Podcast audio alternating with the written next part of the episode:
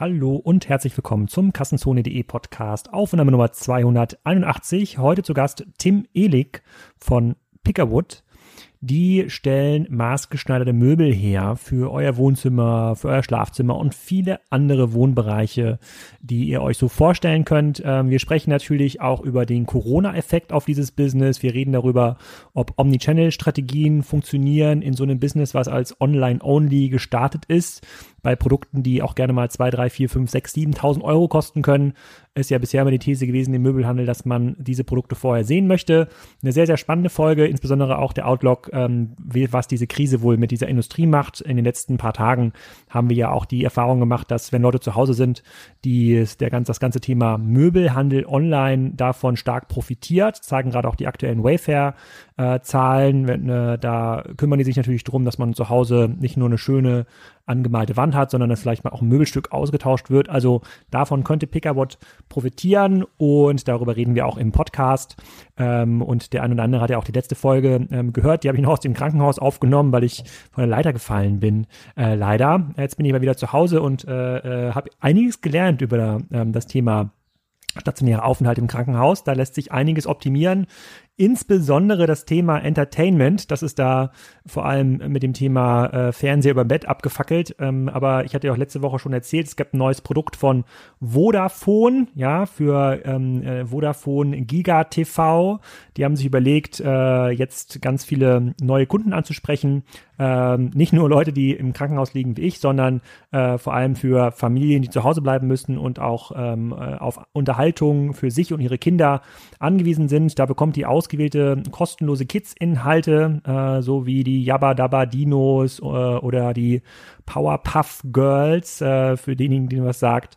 Ähm, es gibt natürlich auch eine ganze Menge ähm, Filme, die da äh, sozusagen aus ganz, ganz aktuell, aktuell zum Kino kommen, wie The Amazing Spider-Man, ähm, oder Stuart Little. Also da ist schon was dabei. Äh, nicht nur für äh, die Familie, die zu Hause, Hause bleiben muss, sondern auch für die Leute ohne Kinder zu Hause, die noch äh, neben den anderen Streamingdiensten vielleicht noch eine Alternative suchen. Da ist, glaube ich, jetzt ein guter Zeitpunkt, mal reinzuschauen auf vodafone.de slash Stream Giga TV. Ich verlinke das auch nochmal in den Show Notes, um dort zu Hause unterhalten äh, zu werden. Mir hat es auf jeden Fall äh, geholfen und ich bin ja auch ein intensiver Streaming-Nutzer. Das ist auf jeden Fall noch eine gute ähm, Ergänzung, die der ein oder andere vielleicht von euch auch gebrauchen kann.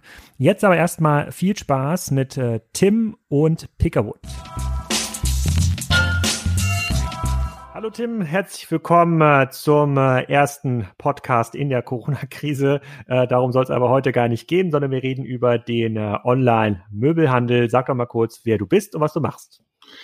Ja, vielen Dank für die Einladung. Ähm, ich bin auch äh, langjähriger, äh, großer, treuer Fan der Kassenzone. Ähm, insofern sehr erfreut darüber, dass du mich eingeladen hast.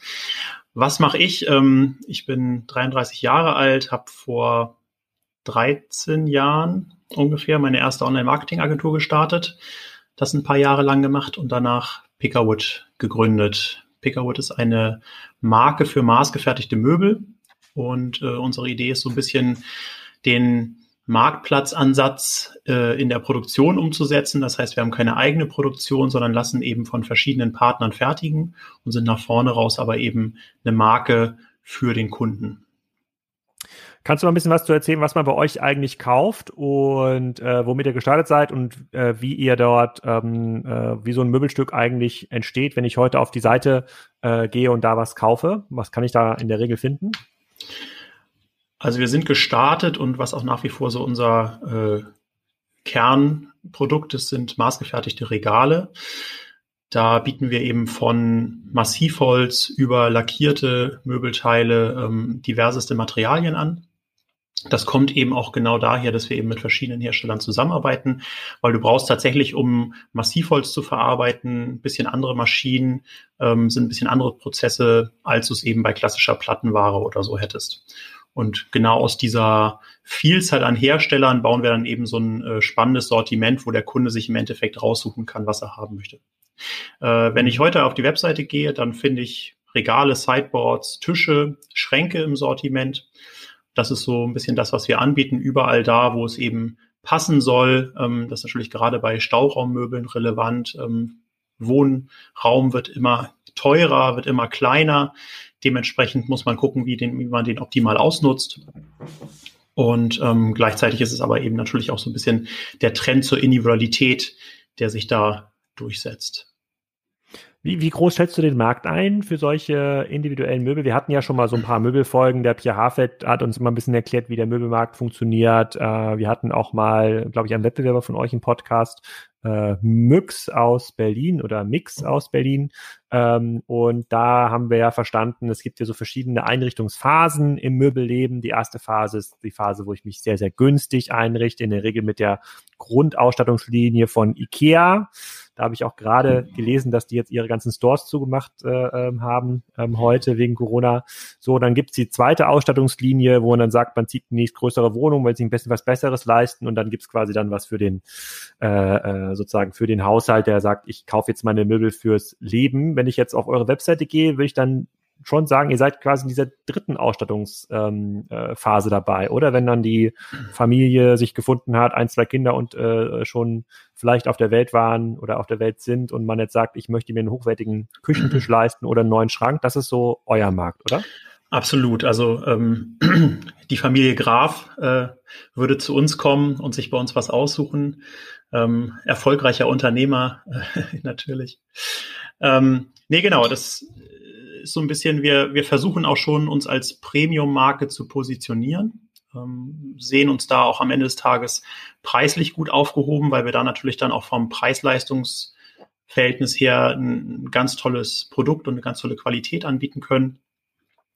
Und wenn man jetzt guckt, wo, wo liegt unser Kunde heutzutage, dann ähm, ist der so Altersschnitt äh, noch deutlich über dem dem äh, Familienoberhaupt der Familie Graf, nämlich eher so äh, Altersschnitt 50, ähm, würde ich sagen, ist so unser Zielkunde, ähm, mittleres, also hohes, mittleres bis hohes Einkommen und ähm, sehr häufig auch Wohneigentum. Was natürlich auch mhm. Sinn macht, weil wenn ich mir irgendwie ein Möbelstück für eine bestimmte Ecke in meinem Wohnraum, Entschuldigung, wenn ich ein bestimmtes Möbelstück für eine Ecke in meinem Wohnraum haben möchte, dann macht es natürlich Sinn, dass ich die äh, dieses Möbelstück dann eben auch sehr lange behalten möchte. Mhm. Okay. Und äh, welche Möbelstücke kann ich bei euch kaufen? Äh, Tische, Schränke, Betten, Wohnregale, sonst was? Oder was ist das der Kern? Also der Kern sind heute eben äh, Regale und, und Tische, wo wir ähm, sehr stark dran arbeiten, ist das Thema Schränke, weil wir natürlich wissen, dass der Schrankbereich nochmal ein sehr spannendes äh, Feld ist mit auch einem hohen Umsatzpotenzial. Und dann werden wir mit Sicherheit irgendwann auch nochmal die Themen Betten dazu nehmen und was es da vielleicht auch noch so an kleineren Möbeln gibt. Aber insbesondere alles, was so Stauraummöbel, ne? also Stauraummöbel sind eben immer Regale, Schränke, Nachtschränke, Wohnzimmerregale und, und, und. Da macht es halt eben auch besonders viel Sinn, nach Maß zu fertigen. Und einerseits kann der Kunde halt eben sagen, okay, ich habe eine bestimmte Ecke, da muss es halt in einem bestimmten Maß reinpassen. Oder er kommt zu uns, weil er eben sagt, ich habe schon alles in Eiche Natur oder ich möchte jetzt irgendwie passend zu meinem Wohnzimmertisch nochmal den, das, die Wohnzimmerschrank, äh, Wohnzimmerwand haben und dann können wir das halt eben auch passend in demselben Material anfertigen.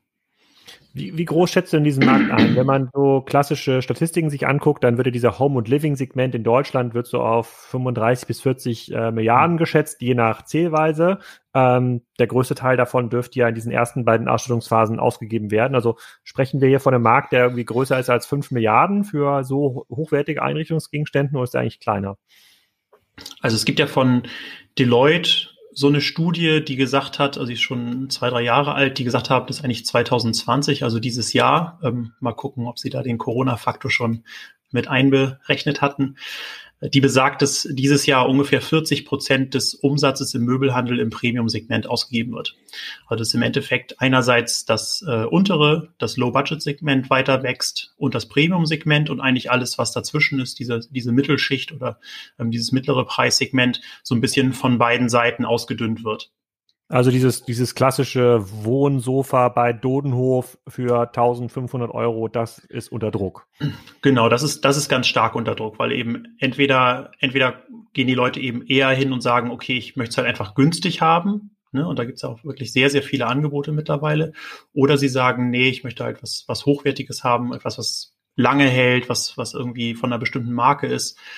Und ähm, da geht Deloitte davon aus, dass eben 40 Prozent des Umsatzes in diesem Premium-Bereich ausgegeben wird. Und damit werden wir dann ja, wenn wir bei diesen 40 Millionen bleiben, die du genannt hast, dann so bei 15, 16, 17 äh, Milliarden, von denen wir sprechen. Okay, das, das, ist eine, das, ist eine, das ist eine Menge. Bei so einem großen Markt gehe ich immer davon aus, dass äh, dann so Möbelstücke bei euch, wenn ich bei euch einen großen Küchentisch bestelle oder einen großen Schrank, da redet man ja schon dann auch im, mindestens über eine vierstellige Summe. Also ein großes, ein großer Schrank wird dann wahrscheinlich irgendwie zwei, drei, vier, 5.000 Euro kosten, je nachdem wie breit und welche Features. Ähm, du hast gesagt, ihr arbeitet in einem Marktplatzsystem. Ihr arbeitet also mit spezialisierten Tischlereien zusammen, dem ihr dann diese Aufträge äh, weiterleitet. Ähm, bei den Summen könnte ich mir ja vorstellen, würde es sich ja total anbieten, das auch zu vertikalisieren, also das selber auch zu äh, Tischlern. Warum habt ihr euch dagegen entschieden? Also am Ende, im Endeffekt haben wir aus, aus einer Not eine Tugend gemacht, würde ich sagen. Also sind natürlich gestartet, äh, ganz, äh, ganz blauäugig und haben gesagt, okay, wir wollen irgendwie online äh, maßgefertigte Regale verkaufen und dann machen wir mal so eine Webseite, verkaufen da die Möbelstücke und wenn jemand was bestellt, dann rufen wir den Tischler an und sagen ihm, was er fertigen soll. so muss man sich dann auch die ersten, die ersten paar Aufträge vorstellen. Und irgendwann, als der erste Tischler nicht mehr so viel fährt, nicht mehr alles fertigen konnte, haben wir dann den zweiten dazu genommen und, und, und. Und wir haben uns natürlich immer, immer wieder die Frage gestellt, ähm, wollen wir eine eigene Fertigung aufmachen und inwiefern profitieren wir davon? Aber das Problem bei einer eigenen Fertigung ist natürlich, ich habe eigentlich entweder zu viel oder zu wenig Kapazität. Ja, also gerade wir als wachsendes Unternehmen, du musst, müsstest ja relativ weit vorausplanen, um zu sagen, okay, ich bräuchte jetzt diese oder jene Kapazitäten in drei, vier Jahren. Also zum Beispiel so eine Maschine in dem Bereich, eine CNC-Maschine hat eine Lieferzeit von 12 bis 24 Monaten. Da, ähm, zumindest wenn man die neu kauft und nicht gebraucht. Ähm, das heißt, da muss ich ja schon ein bisschen vorausschauend planen, wie meine Kapazitäten sich entwickeln werden. Und dementsprechend habe ich eben entweder das Problem, dass meine Kapazitäten eindeutig zu groß sind oder schon wieder zu klein. Und ähm, wir glauben eben nicht, also du kennst es selber, du hast am Ende des Tages eben begrenzte Kapazitäten und auch einen begrenzten Zeit, Zeit begrenztes Zeitkonto.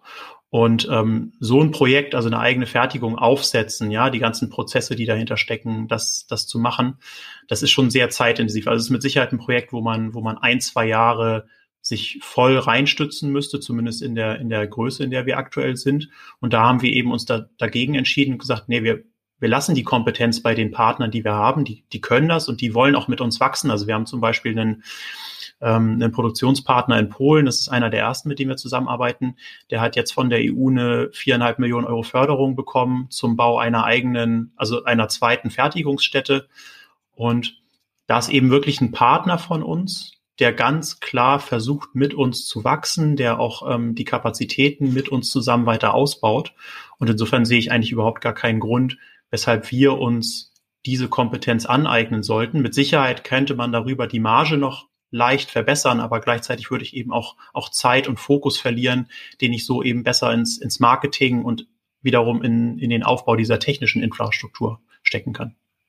Mhm, okay, verstehe ich. Und damit wir ein bisschen ein Gefühl bekommen über eure Größenordnung, wie viele Leute arbeiten äh, bei euch, wie viele Tische und Schränke gehen da so raus jeden Tag? Mhm. Also wir ähm, sind aktuell 40 Leute, davon sitzen 15 in der Nähe von Prag, das ist unser Entwicklungsteam. Die bauen sozusagen die Konfiguratoren, die Webseite, aber eben insbesondere auch alles, was im Hintergrund passiert, also die Abbildung der Möbelstücke in CNC und 3D-Modellen, die dann wiederum von den Tischlern weiterverarbeitet werden können. Und dann haben wir eben hier in Hamburg ein Team von etwa 30 Leuten, was sich um die Abwicklung der Aufträge kümmert, Marketing, Buchhaltung, ähm, Produktentwicklung, also Entwicklung des physischen Produkts und gleichzeitig natürlich auch Entwicklung des äh, digitalen Produkts. Mhm. Das ist so ein bisschen das Setup und wir haben, jetzt äh, nagel mich nicht drauf fest, aber letztes Jahr ungefähr 8000 Möbelstücke verkauft und verschickt. Das ist ja schon ordentlich. Und wie finden die Kunden euch? Wir reden gleich nochmal ganz speziell über den Kunden-Kundenzugang, aber es gibt, ihr seid ja wahrscheinlich nicht die einzige, ich sag mal, Maßtischlerei äh, äh, online. Warum entscheidet sich jemand, der so einen individuellen Schrank haben möchte oder einen individuellen Tisch für Pickerwood? Also, was es schon, was es schon immer gab, auch zu dem Zeitpunkt, als wir gestartet sind, sind im Endeffekt Spezialanbieter für einzelne Produkte. Ja, also es gibt irgendwie Spezialanbieter für Schränke, Spezialanbieter für, für Tische, ähm, auch für Regale teilweise. Dann kommt, was du ja genannt hast, irgendwie ein Mix noch mit dazu, der wiederum aber ein modular, ein modulares System anbietet. Das heißt, die fertigen gar nicht komplett auf Maß, sondern die haben sich eben eine bestimmte Produktlogik überlegt, mit der sie relativ viele Varianten abbilden können.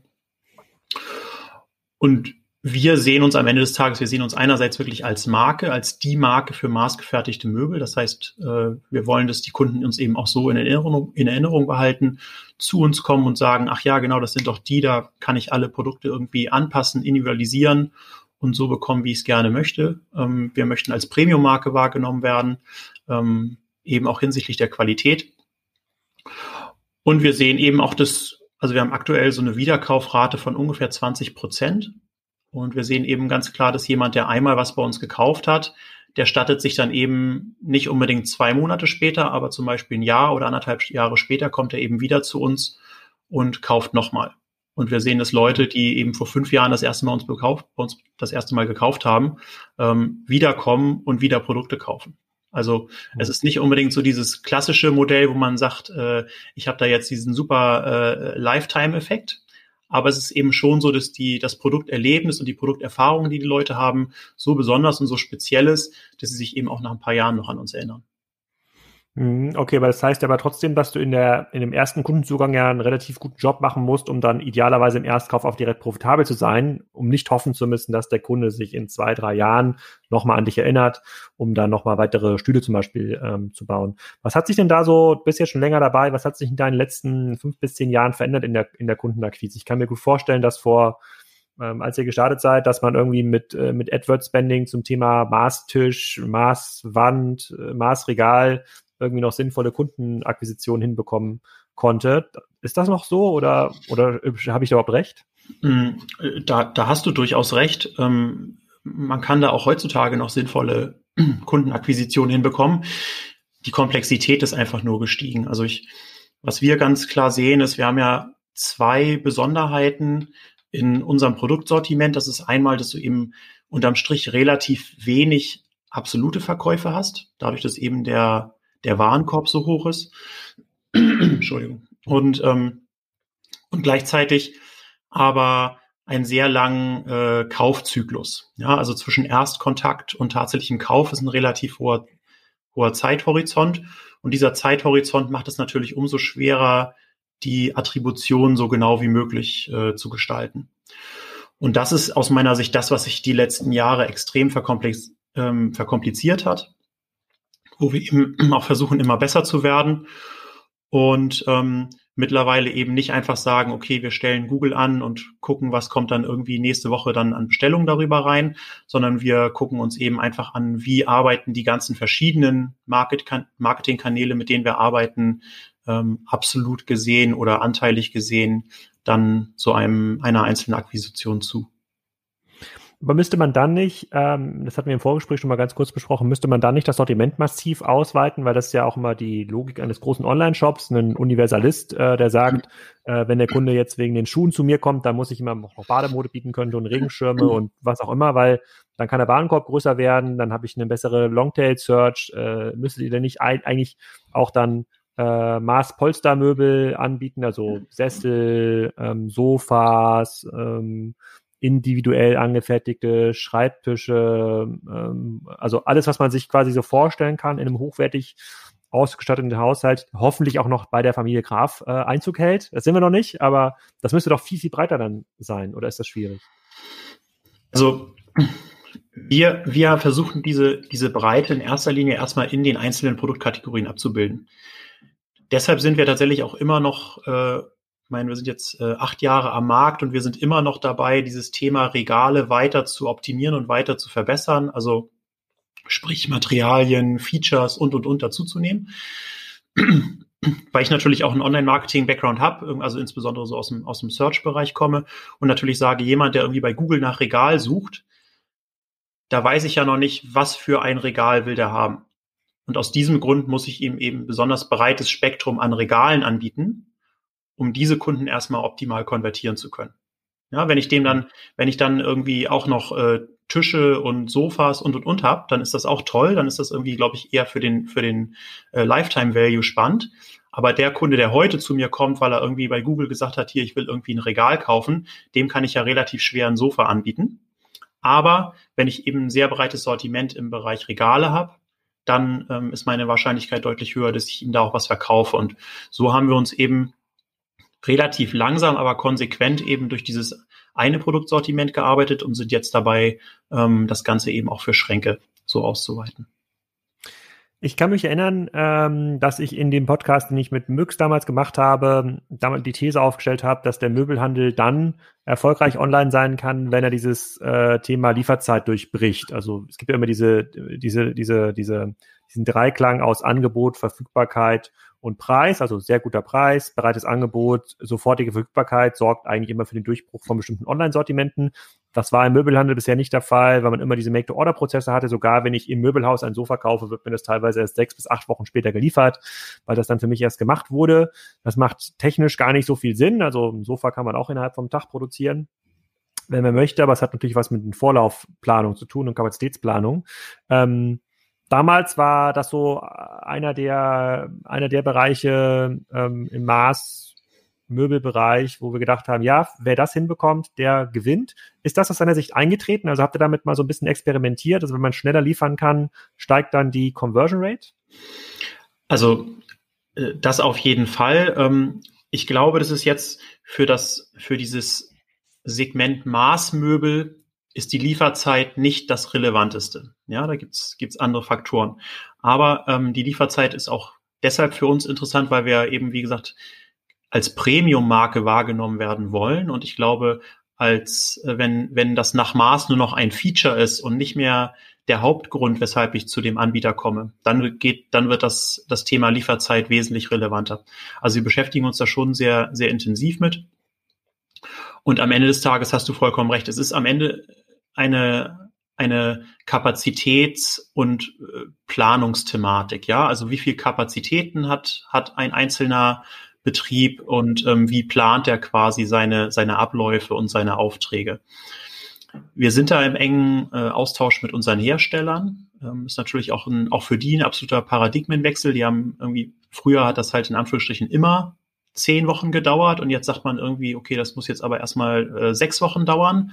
Und wenn man dann bei sechs Wochen angekommen ist, dann sagt man denen, das muss jetzt aber, darf jetzt nur noch drei Wochen dauern. Ähm, und so muss man sich natürlich Schritt für Schritt äh, hinarbeiten. Gleichzeitig sehen wir, dass eben umso größer wir werden, wir natürlich auch für größere Produktionsbetriebe interessant werden, die halt einen deutlich ähm, höheren Automatisierungsgrad haben und dadurch man eben dann an der Stelle auch wiederum die Lieferzeiten reduzieren kann. Aber mhm. es ist auf jeden Fall, also unterm Strich ist es ein Thema, ähm, da werden wir nicht äh, morgen, da reden wir nicht äh, morgen von der Lieferung innerhalb von 14 Tagen, sondern da reden wir wahrscheinlich eher in 18 Monaten dann über 14 Tage und in äh, drei Jahren über sieben Tage. Ähm, so zumindest mein Bauchgefühl. Aber das ist schon die Richtung, wo wir hinwollen. Hm, okay, verstehe ich. Und äh, bleiben wir noch mal ganz kurz bei der Kunden, äh, bei der Kundenakquise. Ich bin letztens durch Hamburg spaziert, als man noch äh, draußen spazieren gehen durfte. Bin am Stilwerk vorbeigekommen und da ist mir dann aufgefallen, da hatte ich, da gab es immer mal wieder Maßmöbelanbieter, die versucht haben, dort in so ein Showroom-Konzept reinzukommen. Ich glaube, ihr macht das ja zum Teil auch, also so ein bisschen äh, lokal diese ganzen Möbel anzu, ähm, anzubieten, mal zum Anfassen zu, äh, zu präsentieren. Und da gibt's ja dann immer so einen krassen Zielkonflikt. Auf der einen Seite äh, birgt Showroom halt das Potenzial, Kunden, ähm, Kunden anzusprechen, um irgendwie Vertrauen einzuwerben, damit sie dann online auch bestellen und konfigurieren. Äh, auf der anderen Seite hat man da aber irgendwie eine total teure Operations, äh, irgendeine Person, die da ist, Miete, man muss dann irgendwie Möbel produzieren und hinstellen. Das kostet irgendwie auch Geld. Wie ist da dein Blick da drauf? Mhm. Also genau aus dem Grund, ähm, weil wir natürlich auch überhaupt keine Retail-Erfahrung hatten, haben wir 2016 einen Showroom hier in Hamburg eröffnet, um erstmal so ein bisschen Erfahrung zu sammeln. Wir können mittlerweile sagen, ja, es funktioniert eindeutig, also da ähm, gibt es keine zwei Meinungen.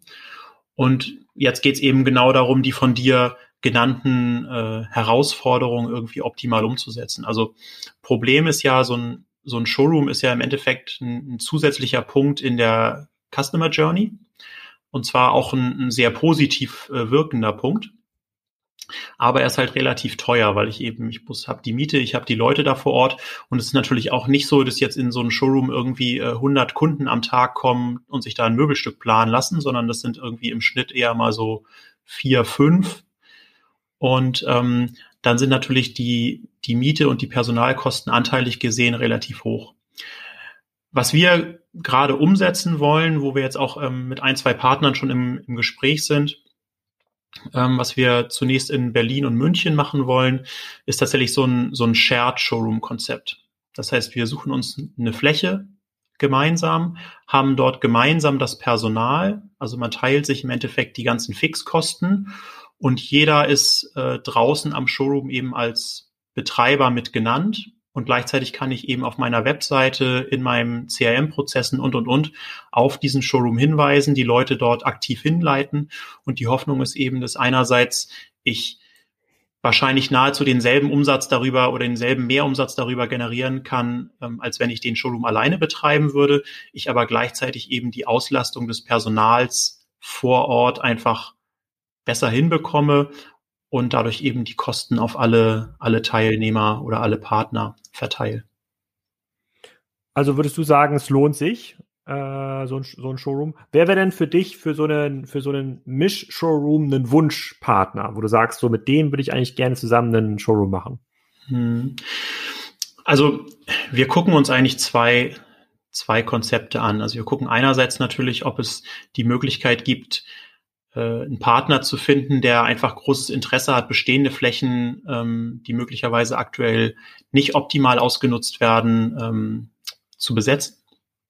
Da fallen mir eben so diverse Kaufhausketten ähm, und ähm, ja, Kaufhausketten ein. Ähm, und andererseits hast du natürlich auch aktuell in den Städten sehr viel Veränderung, wo man eben gucken kann, ähm, gibt es da vielleicht Flächen, die aktuell nicht genutzt werden wo jemand sagt, okay, das wäre eigentlich spannend, weil den Vorteil, den wir natürlich bieten, ähm, den eben auch unsere, unsere Partner an der Stelle bieten, ist, dass wir als Onliner ja ein Interesse generieren und die Leute dann aktiv in diese Fläche leiten. Ja, es ist ja eben nicht so, dass wir davon leben, dass da Leute an dem Laden vorbeilaufen und dann sagen, ach, ich gucke da mal rein, sondern es ist ja wirklich so, dass wir aktiv Leute von online hin zu offline leiten. Ähm, Leute, die bereit sind, äh, relativ hohen äh, Warenkorb ähm, oder relativ hohen Geldbetrag bei uns auszugeben. Und dementsprechend glaube ich, dass es da schon den einen oder anderen Partner gibt, für den das attraktiv sein könnte. Und könntest du auch so eine Zahl nennen, wo du sagst, da ab, ab so einer Quadratmeter, ab so einem Quadratmeterpreis lohnt sich das? Weil was jetzt ja gerade passiert, auch durch Corona, ich glaube, es wird sehr, sehr viele stationäre Händler treffen, die nicht so gut aufgestellt sind finanziell und äh, wo es jetzt so einen, einen ganz stark katalysierenden Effekt gibt von ähm, Offline Richtung ähm, Online. Das werden viele nicht auffangen können. Ähm, und wenn ich da jetzt mal über die Hamburger Innenstadt nachdenke, da reden wir über Quadratmetermieten von so 200, 300 Euro. Mhm. Ähm, Hast du da so eine Idee, wo du sagst, so, das brauchst du eigentlich an Grundfrequenz äh, und auch an, an Lagequalität plus das bist du bereit jetzt für die 100 Quadratmeter Fläche zum Beispiel zu zahlen, mhm. um dort mal so einen Schrank und Möbel ähm, hinzustellen. Ähm, oder können wir auch sehr genau werden, weil ich glaube, das ist halt auch noch so ein großes Rätsel in der äh, im Handel ähm, für viele Immobilienbesitzer. Die wissen ja gar nicht genau, was mit ihren Flächen äh, passieren soll. Und dann gucken sie ja quasi auf Geschäftsmodelle wie dich und fragen mhm. sich, okay, aber was genau kann ich denn da eigentlich ähm, erwirtschaften und kann ich da vielleicht auch an dem Online-Umsatz was mitverdienen? Ja, also wir und ähm, die Partner, die wir jetzt, mit denen wir jetzt aktuell sprechen, das sind alles Konzepte, die sich auf in Anführungsstrichen für Möbelverhältnisse relativ wenig Platz umsetzen lassen. Ja, also wir reden da wahrscheinlich dann von Flächen so von 100 bis 150 Quadratmetern. Das ist so die, die optimale Größenordnung für uns. Ähm, wir haben uns bewusst gegen das Thema Sofa entschieden, weil du beim, im Bereich Sofa halt immer einen wahnsinnig äh, großen Flächenbedarf hast, um die ganzen Sachen äh, hinzustellen, damit die Leute sich überall draufsetzen können, dann ähm, wird das ganze Kalkulationsmodell anders. Aber in diesem 100 bis 150 Quadratmeter Bereich, ähm, da bin ich mir relativ sicher, dass wir durchaus 50, 60 Euro pro Quadratmeter zahlen können, einfach weil wir eben die Kosten nicht alleine tragen, sondern eben durch zwei, drei verschiedene Partner teilen.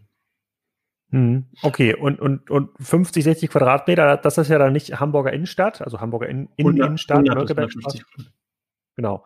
Aber, mhm. äh, genau, aber 50 Euro pro Quadratmeter mhm. meine ich. Das ist ja jetzt nicht klassische Innenstadtlage, das ist ja dann schon, ja, ja, Gewerberandlage würde ich jetzt nicht sagen. Das ist, ja. jetzt, nicht der, ist jetzt nicht der Rollermarkt irgendwo auf der äh, Industriefläche. Ähm, würde das denn gehen? Also könntest du ähm, auch in nicht klassischen Einkaufsstraßen äh, äh ausreichend Frequenz generieren, äh, damit das funktioniert? Also ähnlich wie ein Küchenstudio eigentlich. Ja, also dann irgendwie, wenn da 10, 20 Leute kommen am Tag, reicht das dann? Mit Sicherheit. Also wir, wir haben ja den, den Showroom am Rödingsmarkt in Hamburg. Ich meine, das ist jetzt auch, äh, ich glaube, zu Fuß zehn ja. Minuten, zwölf Minuten vom Rathaus entfernt. Das ist jetzt auch nicht so äh, weit ab vom Schuss und da zahlen wir auf jeden Fall weniger als 50 Euro pro Quadratmeter. Aber ähm, seid ihr auch im Erdgeschoss in der klassischen Einkaufslage? Ja, Einkaufslage ist es nicht, aber im Erdgeschoss sind wir ja. Und eben okay. relativ viel, ähm, relativ viel ähm, äh, Kfz, wie sagt man, also relativ viel ähm, Frequenz einfach durch, durch Fahrzeuge, die da längst kommen. Und merkst du denn in dieser Region, dass auch der, der Umsatz von Pickerwood steigt, weil äh, dort die Leute dieses Logo dann schon mal gesehen haben, dann vielleicht online danach, äh, danach suchen, auf die Webseite gehen? Also gibt es quasi so einen, ähm, so einen sozusagen Offline zu Online-Effekt? Äh, ich, meiner Meinung nach ist der Effekt sehr, sehr stark äh, vertrauensbildend in die andere Richtung. Also die Leute, die eben online auf uns aufmerksam werden und dann sehen, ah super, es gibt hier in der Region in Hamburg einen Showroom, die haben einerseits mehr Vertrauen generell zu kaufen und zweitens kommen sie eben auch eher im Showroom vorbei. Wir fragen ja auch die meisten Kunden, wenn sie im Showroom sind, wie sind sie auf uns aufmerksam geworden und ähm, da ist schon die Webseite in 90 Prozent der Fälle der, der Grund. Also Leute, die wirklich, die Leute wirklich mal reinkommen und dann was kaufen, weil sie sa und aber sagen, ja, ich habe den Laden gesehen, das kommt sehr selten vor. Ah, okay. Und äh, also gibt's auch gar nicht jetzt spontane Leute, die vorbeilaufen und dann mal so einen Tisch oder einen Schrank kaufen. Also du sagst quasi, diesen, diesen Weg gibt's eigentlich super selten. Das ja. ist also wirklich, also wirklich Arbeit am Kunden online, den dann in so einen Shop konvertieren. Und wie viele parallele Showrooms könntest du dir vorstellen? Also könntest du dir das eigentlich vorstellen in jeder größeren Stadt? Genau, also ich glaube, in, in Deutschland haben wir mal so, haben uns das mal angeguckt, da, da kommen wir dann so auf acht, neun ähm, Regionen, in denen wir glauben, dass man da sinnvoll im, zumindest im ersten Schritt einen Showroom unterbringen könnte. Es gibt zum Beispiel in UK einen Anbieter, Sharps, die auch über so ein Retail-Modell Möbel nach Maß verkaufen.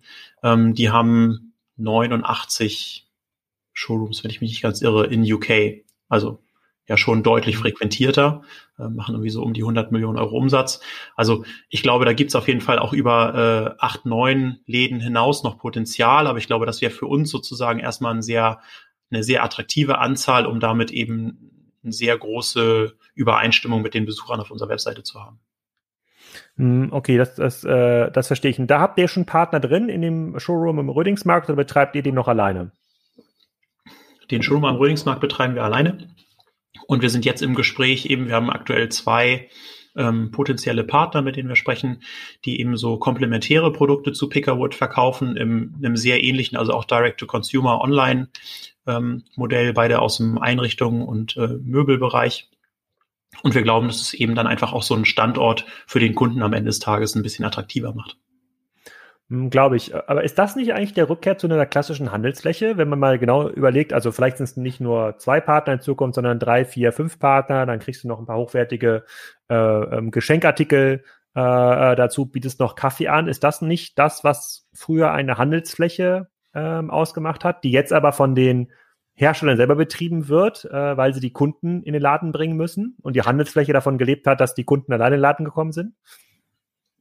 Am, am Ende absolut. Also ich, ich glaube, der, die Handelsfläche an sich ist ja auch nicht, ist ja auch nicht tot, sondern ähm, sozusagen das, was dem Handel irgendwie Pro Probleme bereitet, ist eben, wie kommen die Leute dahin und warum kommen die Leute dahin? Ähm, und da ist ja der, da ist ja eigentlich der Ansatz bei uns ein bisschen, bisschen anders, weil wir halt sagen, okay, wir, wir bieten dem Kunden einfach innerhalb seiner Customer Journey noch einen zusätzlichen, einen zusätzlichen Kontaktpunkt, gerade auf, aufgrund, muss man ja sagen, der Komplexität unserer Produkte. Also es ist ja ähm, auch ein bisschen anspruchsvoller, jetzt so ein maßgefertigtes Möbel zu bestellen, als einfach nur irgendwas Fertiges in den Warenkorb zu legen. Ähm, und gerade bei einer Zielgruppe, die irgendwie vielleicht so 50 plus ist, ähm, hat da vielleicht der eine oder andere auch mal ein bisschen Beratungsbedarf. Und es ist am Ende des Tages natürlich auch bei einem hochpreisigen Produkt immer ein Vertrauensthema. Und insofern, mhm. glaube ich, ist da so eine Handelsfläche, wie du es beschrieben hast, ähm, dann total legitimes Mittel. Und die Frage ist ja eigentlich auch nur, also wir könnten ja sogar den Showroom, den wir jetzt in Hamburg betreiben, der ist ja in sich genommen profitabel. Ja, das heißt, man könnte im selben, im selben Setup ja auch das in anderen Städten aufsetzen. Aber die Frage ist eben immer, was ist in fünf Jahren und was ist in zehn Jahren? Und ich glaube, es macht halt mehr Sinn, sich heute ein Modell zu überlegen, bei dem ich mir relativ sicher bin, dass es auch in fünf oder zehn Jahren noch funktioniert, als jetzt eben auf ein, Thema zu setzen, wo ich sage, okay, das funktioniert heute noch, aber ich bin mir nicht mehr hundertprozentig sicher, ob das in zwei oder drei Jahren noch funktioniert. Und das ist ja im Endeffekt, Entschuldigung, äh, das ist ja im Endeffekt auch genau das Problem, was die großen Möbelhäuser haben. Die haben halt eben wahnsinnige Fixkosten. Und ähm, die haben es jetzt geschafft, von Jahr zu Jahr äh, den Umsatz pro Kunden weiter zu steigern, aber die Anzahl an Kunden absolut ist gesunken. So, ja, und das kannst du halt irgendwie ein paar Jahre lang machen, aber irgendwann kippt das Modell und sobald das Modell äh, kippt und zwar unter deine Fixkosten, hast du halt ein massives Problem und musst irgendwie eine Großraumdisco aus deinem äh, Möbelhaus machen. Oder oder eine Kartbahn. Mein Wunsch ist ja immer noch eine Kartbahn. Swingerclub. Ja, das würde sogar ja ganz gut passen. Ja. Okay, und äh, okay, auf wichtig. Du sagst sozusagen, wenn man auf fünf bis zehn Jahre Sicht fahren muss, vielleicht können wir da mal kurz auf die kurz, äh, äh, jüngsten Ereignisse zurück äh, zurückblicken. Merkt ihr schon so einen ähm, Effekt aus der aus der Krise? Also sinken irgendwie die Conversions, halten die Leute ihr Geld zusammen, kaufen weniger Schränke? Habt ihr es in den letzten beiden Wochen schon spüren können? Mhm. Also wir sehen bisher, wir sehen bisher noch keine Auswirkung. Ähm, ich glaube, dass das bei uns aber natürlich auch so ein bisschen mit dieser relativ langen Customer Journey zu tun hat. Also die Kunden, die eben gerade bei uns im Planungs- und Entscheidungsprozess sind, die brechen dann eben auch nicht mehr unbedingt ab. Einfach aus dem. Grund, weil unsere Kundschaft ist jetzt auch nicht, sind jetzt auch nicht diejenigen, die sofort morgen irgendwie ihren Job verlieren, sondern es sind eher die, die jetzt zu Hause sitzen im Homeoffice und ähm, sich überlegen, oh, wie kann ich es hier zu Hause noch ein bisschen schöner haben. Mhm. Also insofern sind wir da noch, noch ganz beruhigt. Aber man muss natürlich ähm, beobachten, wie sich jetzt alles entwickelt. Ähm, und ich, ich, ich glaube, dass, dass wir am Ende des Tages eben noch in einer, in einer relativ guten Ausgangslage sind. Ne? Einerseits ähm, können wir online verkaufen. Ähm, andererseits werden in nächster Zeit sehr viele Leute nicht in Möbelhäuser gehen. Ne? Gerade wenn du sagst, ein Ikea und wahrscheinlich auch ähm, alle anderen Möbelhäuser werden jetzt geschlossen, dann muss ja irgendwie unweigerlich ähm, die, die Nachfrage online hochgehen, ähm, zumindest für uns als, als Nischenanbieter positiv. Und ähm, gleichzeitig ist eben auch jetzt unser Produktsortiment und unsere Kundschaft dann jetzt nicht unbedingt die, die sofort morgen Angst hat, dass sie ihren Job verlieren. Aber was dann danach passiert, ähm, hängt natürlich auch ganz stark davon ab, wie sich jetzt die, diese Krise insgesamt und dann auch die Märkte weltweit weiterentwickeln werden. Okay. Gehen wir mal davon aus, die Märkte beruhigen sich irgendwann. Ich glaube, der äh, Trend zu geschmackvollen individuellen Möbeln, bewussterem Konsum, der äh, wird sich ja eher da noch verstärken und auch in eure Richtung ausschlagen. Ähm, wie sieht Pickerwood in fünf Jahren aus? Ähm, also wo wir, wo wir aktuell gerade stark dran arbeiten, ist eben auch diese, äh, ich, ich würde es mal, ich würde es mal so beschreiben. Wir haben, äh, als wir gestartet sind 2012, hatten wir so einen ganz rudimentären äh, 2D-Konfigurator. Ja, und da habe ich immer gesagt, okay, Leute, die zu uns kommen, die müssten erstens wissen, was sie haben wollen und zweitens müssen sie sich vorstellen können, wie es aussieht. Ja, also es war sozusagen die maximale Komplexität. Das haben wir dann irgendwann letztes Jahr mal auf so einen 3D-Konfigurator geändert, so dass die Leute heute noch wissen müssen, was sie haben wollen, aber dann zumindest schon mal sehen, wie das Möbelstück aussieht. Das ist ja schon mal ein, ein kleiner Schritt nach vorne. Ja. Und der nächste Schritt ist dann jetzt eben, dass wir aus diesem Konfigurator, den wir gebaut haben, fertige Produkte automatisiert rausrendern können. Also man kann, mhm. können eben jetzt einen Mitarbeiter von uns hinsetzen oder diese Einrichtungsberater, die können Möbelstücke konfigurieren und können die dann als fertige Produkte auf die Webseite stellen so wie es eben auch bei einem, bei einem anderen Online-Shop wäre. Und ich, das sehe ich eben für uns so ein bisschen als sehr wichtigen Schritt, um von diesem Nischenanbieter Maßmöbel hin wirklich zu einer Premium-Marke für Möbel zu werden, damit wir ähm, einfach auch unser Kundensortiment, äh, Kundensegment da signifikant erweitern können. Und dann bin ich eben total überzeugt, dass man mit einem breit aufgestellten Sortiment, ähm, mit einer tollen Produkterfahrung, hoffentlich auch kürzeren Lieferzeiten und optimalerweise eben einem, einem Omnichannel-Verkaufskonzept, glaube ich, dass man schon irgendwann auch mal eine Milliarde Umsatz machen kann. Ja, mhm. ähm, ob das jetzt in fünf Jahren schon so weit ist, äh, will ich nicht garantieren. Ähm, aber vielleicht in zehn Jahren ähm, kommen wir da schon in die Richtung. Und das ist so ein bisschen die, die Vision, die wir haben. Und an der arbeiten wir Tag für Tag fleißig. Dann eine Frage, die mir noch äh, sozusagen in den letzten Tagen eingefallen ist, als ich mich ein bisschen auf euch vorbereitet habe. Unterliegt ihr auch diesem Trend dieser Smart Furnitures? Also müsst ihr irgendwelche, irgendwelche AF, äh, AF Chips ja, einbauen, die, keine Ahnung, ja, RFID, irgendwelche Chips einbauen, die den Befüllungsgrad des Lagerregals jetzt des Lagerregals wollte ich schon sagen des Wohnregals messen oder die äh, äh, oder der oder der Tisch der sagt jetzt bitte öl mich nach ja ich fühle mich zu trocken. Irgendwie ist, ist ist das irgendein Thema für euch oder könnt ihr da eigentlich ganz entspannt euch auf das Handwerk also äh, also bisher bisher nicht. Wir wir haben so ganz minimal immer mal so ähm, Produkte entweder wo dann irgendwie Licht eingebaut wird oder Produkte wo so ähm, so Fernsehlifte oder so eingebaut werden. Also es ist halt irgendwie dann so, dass den Fernseher im Sideboard versenken kannst ähm, oder hinter irgendwelchen Türen, die dann automatisch auf uns zugehen. Da gibt's schon Anfragen, aber das ist bisher auf jeden Fall nicht der, nicht der Kern unseres Produktes. Ähm, wir, wir finden das immer total spannend, aber wir sehen es jetzt irgendwie aktuell von Kundenseite nicht, dass das irgendwie hohe Nachfrage erzeugt. Okay, dann würde ich ja mal empfehlen, äh, in den Showroom zu gehen, am Rödingsmarkt, mal anzuschauen, was ihr macht. Äh, vorher natürlich mal auf eurer Seite vorbeizuschauen, äh, um sich da mal so Möbel zu, äh, zu konfigurieren. Ähm, wenn du jetzt weiter noch nach Kooperationspartnern suchst, um gemeinsam ähm, Omnichannel-Flächen zu betreiben, nenne ich es jetzt mal, wer könnte sich bei dir melden? Ähm, äh, ger gerne, gerne alle Marken aus dem, äh, also alle, alle Direct-to-Consumer-Marken ähm, aus dem Home- and Living-Bereich. Ähm, da gucken wir uns das gerne an und überlegen, ob das komplementär zu unseren Produkten ist. Und ähm, gleichzeitig natürlich auch äh, alle, die jetzt äh, passende Flächen vielleicht für uns hätten und Interesse daran haben, dass da jemand reinkommt, der eben aktiv externe Kunden in diese Flächen reinbringt. Ja, und sind denn Massivholzflächen auch äh, na natürlich desinfizierend? Äh, hat das irgendwie einen Vorteil in der aktuellen äh, Situation, wie sich da gegen das, gegen die Pressspanplatte äh, auswirken? Ja, das, äh, das kann ich dir an der Stelle leider nicht beantworten. Ach, okay. Cool. Tim, vielen Dank. Äh, ich schaue auf jeden Fall mal rein im Rödingsmarkt und ich bin gespannt, äh, sozusagen, was die nächsten Wochen, Monate äh, noch ergeben und weiterhin viel Erfolg mit Pickerwood. Ja, vielen Dank. Ich hoffe, euch hat das gefallen und ihr schaut mal vorbei, vor allem online gerade, bei Tims Webseite Pickerwood und gebt mal ein Feedback, äh, wie euch das gefällt und ob ihr euch das vorstellen könnt, so einen äh, Kleiderschrank oder so einen Bücherschrank maßgeschneidert fürs Zuhause zu bekommen.